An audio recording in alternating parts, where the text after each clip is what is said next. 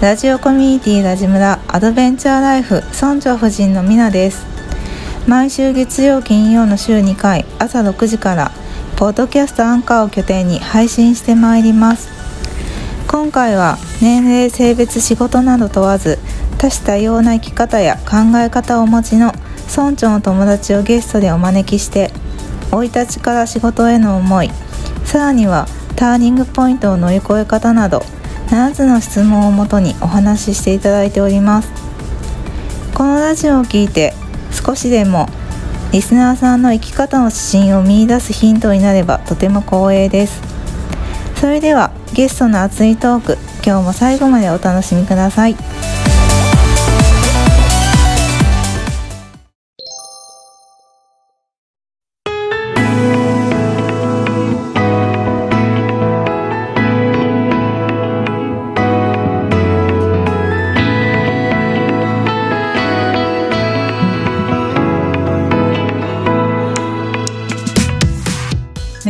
ございます。おはようございます。ラジムラアドベンチャーライフ村長の11です。はい村長夫人のみなです。じゃあ、今日もよろしくお願いします。はいよろしくお願いします。はい。はい。今日も、あの、まあ、スペシャルゲストうん。をお招きしております。はい。はい。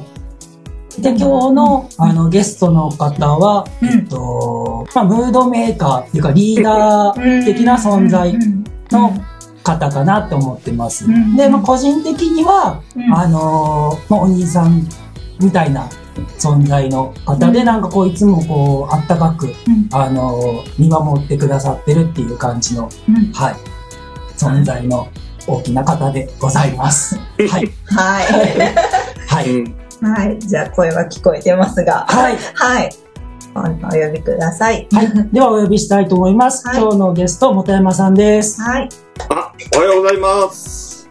本山和則と言います。よろしくお願いします。よろしくお願いします。す。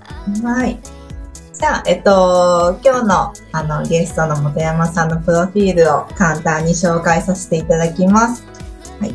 えっと、お名前、本山和則さん、54歳、大阪府大阪市出身、大阪府大阪市在住。お仕事は金融関係に勤めていらっしゃいます。家族構成は奥様とお二人。趣味は野球、ゴルフ、スポーツ観戦、映画鑑賞、読書となります。はい。はい。多趣味ですね。うん。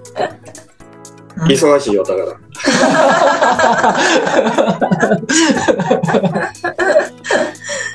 まあ、本山さんとの、まあ、出会いからちょっとね、なんかお話をお伺い、話をね、うんできたらいいなと。本山さんと一番最初に会ったのって、確か、シクタワの会そうそうそうそうそう。ですよ。もう、もうだからね、うん、うん15年前になるのかな。うんあの会ができたのが2006年で、うん。ほんで多分、11が参加したのが、それができて1年ぐらい、2007年ぐらいややから、うん。うん。だから、もう16年前、15年前ってことか。うん。ねで、その回もまだ、脈々と、次回180回目かな。すごい。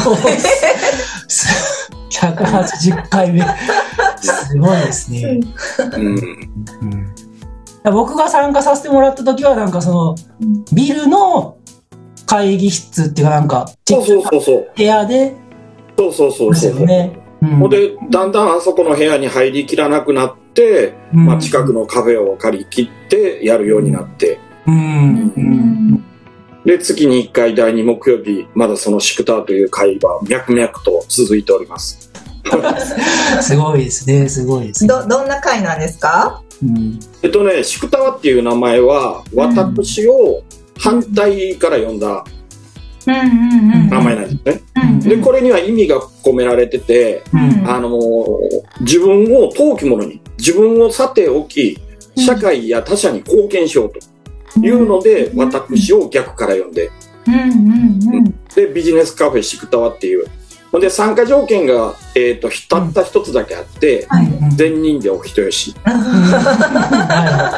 は善人でおお人よしな方やったら誰でも参加 OK ですけど。まあ、会の内容でいくと、まあ、コロナの間、ちょっとね、しばらく休んでて、この春、えっ、と、4月から久しぶりに復活したんだけど、だから、一番多い時は100人超えるような時とかもね、何回かあったりして、で、今はコロナなんで、こじんまりと20人ぐらいで、えっ、と、この、この4月から再開して。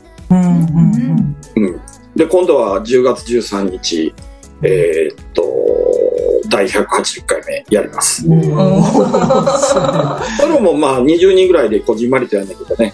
皆さんどんな感じですその会を過ごされてるんですか？うん。あのーえっとね、うん会費はね、2500円で飲み放題なんですよ。うんうんうんうんうん。うん。安いで安い。うんそうそうそう。安い。ほんで、だからまあ、あの、気軽にお酒を飲みながら交流していって、ほんで、ビジネスマッチングとかできるような方はそこで繋がっていただいて、うん。で、まあ、もちろんそこで出会っていただいてね、まあ、あのまあ、恋愛されたりしても全然いいし、へええ 来られる方は多種多様で、あの大阪がちょうどあの、都構想で、あの、熱く燃えてる時に、あ。あの、今の吉村知事とか、あの、松井市長とかも来てくれたこと。へえそうなんですすか。ごい。あとはね、あの、菅田将暉のお母さんがうん。一回来たことあります。そうなんですか。へえ。なんかその、えっとね、菅田将暉のお父さんの菅生新さんが僕ちょっと知り合いで、えで、本を出された時に、まあちょっとあの、本の宣伝的な感じで、うん。えすごい。足したようですね。まあほんまにね、あのーいろんな人が来て、そこでビジネスマッチング、えーっとね、3人の社長さんが出会って、そこで、えー会社を、おあの、作ったりとかね、へそうええへえうん。まあいろいろいろ、いろんな出会いがあります。はい。いろんなことがもう芽生える会そうやね。会なんですね。うん。うん。うんだからまああのー大阪プロレスっていう大阪のプロレスの、えー団体のレスラーが来たりもする、するしね。うん。うん。うん。まあなかなかちょっと、まあユユニークな回だと思います。うん。そうですね。まあそんな会でね、うん。一番最初にね、出会って、うん。そこからずっと、なんか、あのー。よくね、本山さんのカフェによく、あの、カフェでも話をね、あの、聞かせていただいて、うん。で、なんか本山さんから、あの、本山さんの話聞い話をいろんなこと聞かせてもらって、なんか自分が、あ本山さんこんな、こういう考え方だったらこういう本とか多分好きだと思いますよ、みたいな。をね、なんかこう、なんていうの、こう本渡したりとか、うん。うん中で、いやーなんか11って生き方のソムリエっていうのがいいんじゃないって命名ね、うん。してそっからね、あの、今ね、生き方のソムリエをね、あの、うん力入れてね、あのうん、してって、ねしてくださったりとか、あとはあの、結婚式ああ。じゃなくて、その、結婚届か、入籍届ああ、そうですね。入籍届に承認の人が必要って知らんくて。で、急遽本山さんしかいないってことで、本山さんにあごの、夫婦に。ね、ねあの証明、ああよ夜な。夜で、夜で、あ前日の。前日の夜に。うん、そうやな。で、そういうね、あの、してくださり、あの、ワインもね、うんワインかシャンパンか買ってきてくださって、うん。あの、っていう感じの、お世話になりますなってるよえね。ー懐かしいな。もねう結婚して何年？11 10、かな ?11 年 ?12? 10。10か10 10 10年です。10ああ、そうか。もうあれ10年前なんや。うん。うん。ね、あの黒船うん。の、中村文明さんのお兄さんに司会してもらってね。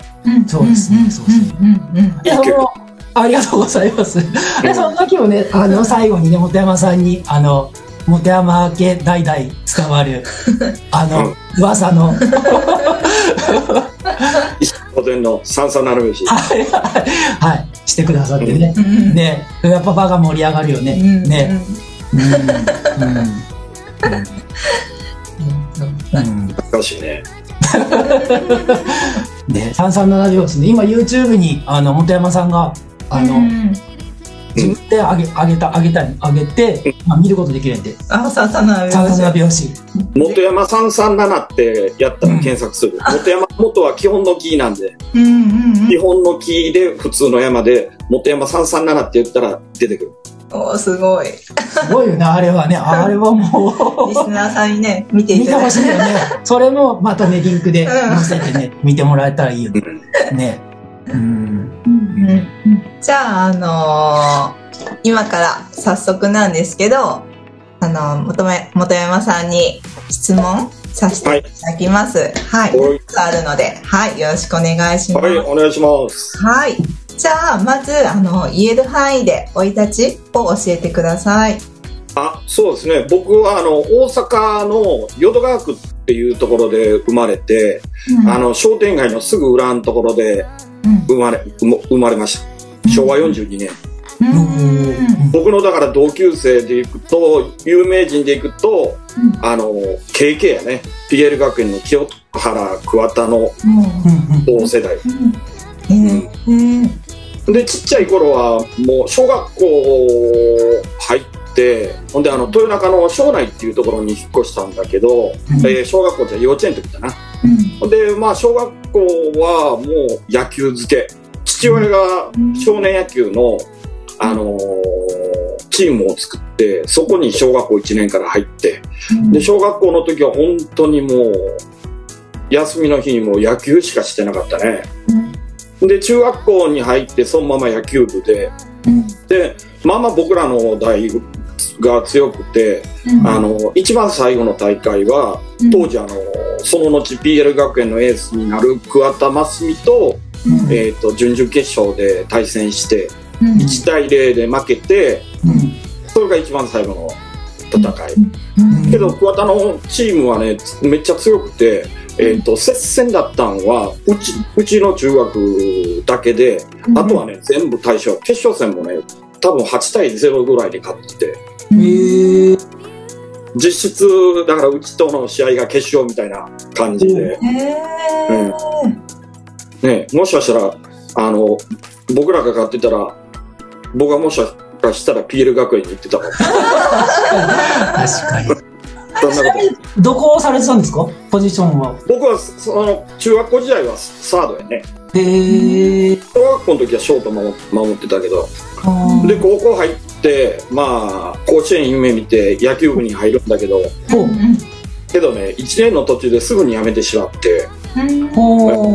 もういろいろあってね、思春期で、えーっと、好きな女の子に振られる。はい。えーっと、父親が、まあまあ結構スパルタだったんで、父親に対する反発だとか、うん。いろんなことが重なって、野球部辞めちゃって、うん。で、えーっと、その次にやりだしたのが、うん。あのね、アクションクラブ、当時あの、G メン75っていうのに、倉田康明っていうね、アクションスターが出てて、うん。この人、逆輸入スターで、香港とか台湾ですごい有名になって、うん。逆輸入で日本に帰ってきたっていう。うんうんうん。で、その人がアクションクラブを作るっていうので、それの大阪の一期生で、えーとうんへへえ。オーディション受けて、受かって、はいはいはいはいはい。1年通ったんだけど、1年通った後に、やっぱり、あの、大阪での運営が難しいっていうので、大阪を畳んで、続けたい人は東京に行ってくれって。言われて、当時高2のね、僕は一人でその、東京行って、アクションスターを目指すっていう、そこまでのあれもなかったんで、それも結局そこで終わっちゃって。まあ、そんな感じでけど、まあ、高校時代はね、けど、友達にもすごい恵まれて、今でもね、高校の友達とは、あの、結構つながってて、あのこの間もみんなで集まって飲み会、で、この11月に学年同窓会をする予定だったんだけど、ちょっとコロナで来年の5月に延期になっちゃったんだけど、それのね、あのー実行委員長もやってるんですよ。へえけどすごいまあ昔からそんな感じでなんか、あのー感じたい質っていうのかな。うん。あ、ほんで中学校3年の時はね、生徒会長もやった。へえそう。で、大学は一浪して、あのー神戸の江南大学っていうお坊ちゃん学校に。行って、いえ、僕は全然お坊ちゃんじゃないんだけど、ないんだけど、まあ、お坊ちゃん学校に行って、まあそこで、えーっと、4年で卒業できたらよかったんだけど、留年して5年で無事に卒業しました。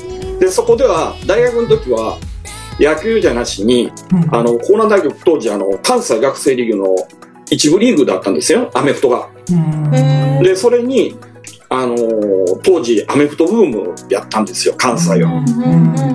で、アメフトに入って、もう、学生時代はもうアメフト漬け。えー授業もほとんど出ず、あったという。まあ、ほんで、だその時の、あのー大学の仲間とも、今でもすごい仲良くて、えっ、と、20 21人いてたのかな、同期が。マネージャー2人入れて23人か。まあ、みんな仲良しで、今でもみんなで繋がってて。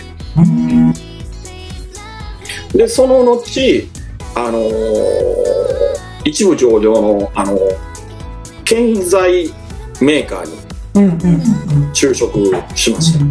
はい。で、そこでね、えーっと、9年3ヶ月勤めたんかな。9年3ヶ月勤めて、ほん。で、僕が33の時に、あの、今の会社に、かっこよく言うと、ヘッドハンティングを受けて、転職することになりました。ええほん。で、まあ、その仕事を、えーっと、まあ、金融機関なんだけど、22年間、まあ、あのー22年か。やらせていただきます。もういつの間にかね、もうすごい、前の会社よりもキャリアが倍以上になっちゃって、もうびっくりしてます。うん。ま、まあけど、あのーまあすごい、だから、まあ、い今の仕事もやりがいがあるしね。で、前の会社のメンバーとも、すごいまだ仲良くて、うん。しあの、仕事面でも、えーっと、プライベートでも、まだみんなと付き合いが残ってて、ええすごいね。うん。楽しくやらせてもらってます。だから僕は、えそうやね、周りにすごいやっぱり恵まれてるね。うん。中学校のメンバーとも毎年年始には同窓会やってるし、で、高校の、えーメンバーともそ、えー、とすごい仲いいし、大学のメンバーとも仲いいし、で、前の会社のメンバーとも仲いいし、うん。まあすごい人には恵まれた生活を送ってると思います。すごいいいあいいですね。うん。なんか秘訣とかってあるんですか？その、ああ、そうやね。まあ、なんかやろうかって言い出すと、僕は、うん。まあ、あの、ずっとあだ名が本山和則っていうので、かんのりかんのりって言われてて、なんかやって、例えば同窓会やるんやったら、とりあえずかんのりにちょっと声かけてみんなあかんのちゃうかみたいな感じで、まあ、結構そういうので、まあ、高校の同窓会とかも、あのー女子のメンバーが、まあ、かんのりこんなんやりたいと思ってんねんけど、温度取ってくれへんみたいなとこから始まって、えーっとね、学年同窓会を、え3回過去に行ったんかな。今度4回目。ほんまは2020年に4回目をやるはずやったんやけど、だけどコロナでちょっと今、うん、これだから2年伸びたみたいな感じだよね。だからまあなんかそんな風にして頼まれることが多いんで、それを基本的には断らない。うん断らない。基本的にというか、もう 絶対断らないね。絶対断らないなるほど基本的になんか絶対断らないうんうんうんだからそんなのもあって、やっぱりあのー何かの頭でこうやってみんなとつながってるっていうのもあるんだろうなと思う。うん。まあほんま、うん、ご縁に恵まれてますね。いいいいいいですね。うん。じゃあ、あのー先ほどちょっとちらって、あの、ヘッドハンティングでお話あったんですけど、今、うんうん。その、金融機関の仕事をするきっかけっていうのは、大きいきっかけとかあったんですか？そう。うん。いやね、まあ、あのーちょ、えっとね、まあ実は会社入った時に、うん。その会社社でずっといてるっていうイメージは僕の頭の中で実は入った時からなかったんですよ。もううん。やっぱりどっかでこうキャキャリア、うん。キャリキャリアアップっていうと前の会社のことうん。があれになっちゃうんだけど、うん。なんていうのかな、どっかで違うキャリアを持ちたいなというふうには思ってて、うん。で、ちょうど、まあ、10年目に差し掛かって、うん。30代前半で、うん。まあ転職するんやったらこれぐらいの時期なのかなとかって思ったりしてた時でもあって、そんな時に、まあヘッドハンティングのうん。電話ですっていう形でご連絡をいただいて、うん。で、まあ会ってみて、へまあ基本的に、うん。あのーまあいろんなお誘いを受けた時に、まああのー全部聞いてからジャッジメントしようっていうのが、もう僕のずっとポリシーなんで、ーまあそんないかがわしいね、ヘッドハンティングの仕事、電話ですってちょっとまあまあいかがわしい感じだったんだけど、会って聞いて、会ってから判断しようと思って、うん。で話を聞いてるうちに、すごいなんか、あのーおなんかちょっと普通のサラリーマンとは違うよなって、うん。まあ過去もビシッとしてるし、うん。うん、うん。なんかこう考え方とかもすごいなんていうのかな、あのースマートそうに見えてんだけど、すごい熱いんうんですね、その僕をその会社に誘ってくれた人が。で、まあ、支社長に一度会ってみてくださいっていうことになって、じゃあこの人の上司ってどんな上司なんだろうと思って、うん。で、支社長に会いに行って、うん。で、いろいろ話を聞いてるときに、うん。まあ、すっごい、その、今のこの仕事の責任感ね、うんまあ、顧客を一生守っていくっていう責任感だとか、うん。業界を変革するっていう使命感だとか、うん。そういった使命感とか責任感っていうのに、うん。すっごい共感を覚えて、うん。やるんならこの仕事かもしんないと、うん。この時にビビってきて、うん。じゃあ、やらせてもらいますと。やらせてもらいますって言ったら、いや、それは困りますって言われて、それは困はいはい。や、あのー、本山さんがこの仕事に向いてかどうか、私たちのちょっと適性を見な見ないといけないのでって言って、いはいそこから2回の面接を、へー。で、これが結構長い面接でね、大体1回、えー2時間ぐらい。ほうほうほうほう2時間の面接1回試写で受けて、ほんで次に2回目はあのー役員の面接があってうん。これもまあ長くそこで何を見てるかというとこの人はこのまあお金っていうねうん。ものを扱うにあたってあのーうん。まあ誠実であるかどうか。うん。であと顧客のことを考えて仕事をできるかどうかっていうところを一生懸命見てるんですよ2時間の面接で。うん。やっぱり2時間も面接してたらうん。どっかでこう心で出ちゃう。確かに。確かに。うん。うんで、めでたく、えっ、と、面接に受かって、えっと、2001年の7月から今の仕事をやってます。うんうん。いいですねいいですねうん。うんね、だからまあ僕もあのーまあなんていうのかな、うんまあ自分的にももうこの仕事やってていろんな人にも会えるし、いろんなまあ状況というか、そのなんていうのかな、人生の尊さとかね、うん。まあ、あのー仕事っていうものがこんなにも、うん。あのー大切なのかっていうようなところで、いつか今の僕の今現在54歳のこの境地に前の仕事をしてたら立てたかもしれないけど、えー、もしかしたら僕は10年早道をこの仕事をしていろんな経験をすることによって、まああのー、たどり着けたんじゃないかなっていうふうに感じてます、今は。うん。うん。まあちょっとだだからまああのー、うん。うん。うん、すごいなんていうのかなまあ感謝ですよね。うんうん。まあ会社のメンバーもね熱いしね、うん、すごいやっぱり誠実やし、うん、うん、まあそんな感じで、あのー、転職をしました、うん。はい、うん、それがもうけどほんま21年と3か月前っていうと長いよね、うん、そうですね。そうですね成人ですね。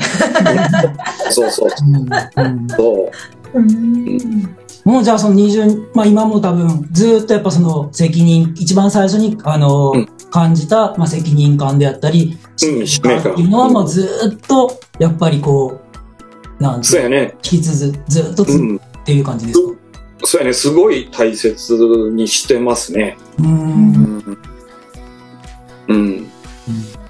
もうそこにすごい、こんなに責任感と使命感が得る仕事って、ないんじゃないのかって当時思ったからね、うん、なんか33歳の僕は、うん。うん、その時にそんなことをつゆとも考えていなかったことをこの会社は考えてるんだっていう、うん、もう衝撃的でした。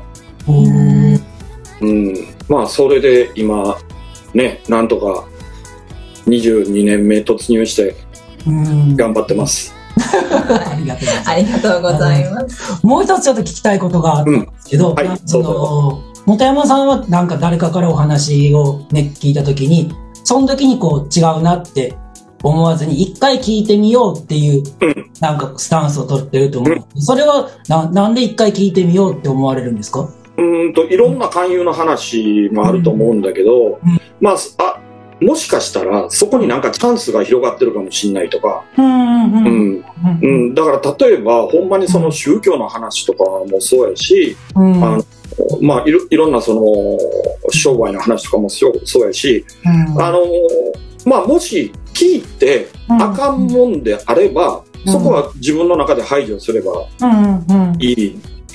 で聞かなかったらもしかしたらそのチャンスを逃すっていうようなこともあるかもしれない。だから必ず一度は聞いてみてジャッジメントをするっていう。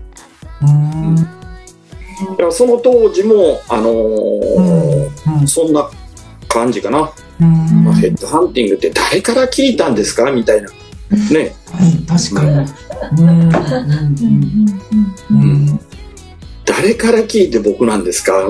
みたいなことは思うんですけど、うん、まあけど、あのー、これ今でもあのそのスタンスは変わってない。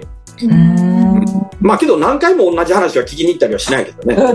なるほどですね。まずは1回ってことですよね。うん。うん、知らないことは聞いてみる。うん。うんでそれでまあ有益なこともあるし、うん、あなんかちょっと変な話に巻き込まれそうやなって、ね、なる時もあるしやっぱりそこは自分自身がしっかりした強い気持ちを持ってれば全然大丈夫やと思うし。うん、だから人がやってることとかその人隣をもう、うん、あの何も見ず聞かずして、うん、まああの判断するのがやっぱりちょっと失礼なのかなと。うんなるほどなるほど。こんな思いからです、ありがとうございます。ありがとうございます。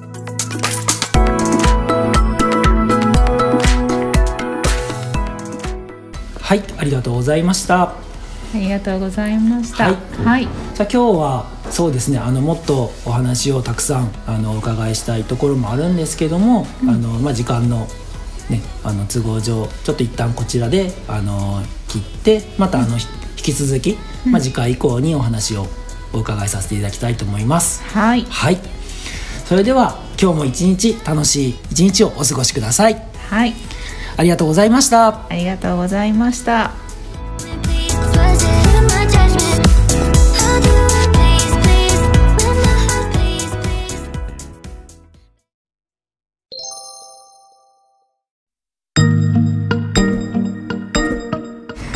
最後までお聞きいただきありがとうございました。ラジムラウェブサイトにて感想質問メッセージを受け付けております。お気軽に送ってください。また、LINE 公式アカウントがあります。お友達登録をしていただくと、ラジムラの最新情報を知ることができたり、村長宛てにメッセージを簡単に送ることができます。詳しくはウェブサイトをチェック。ぜひ登録お願いします。それではまた次回お耳にかかりたいと思います。ありがとうございました。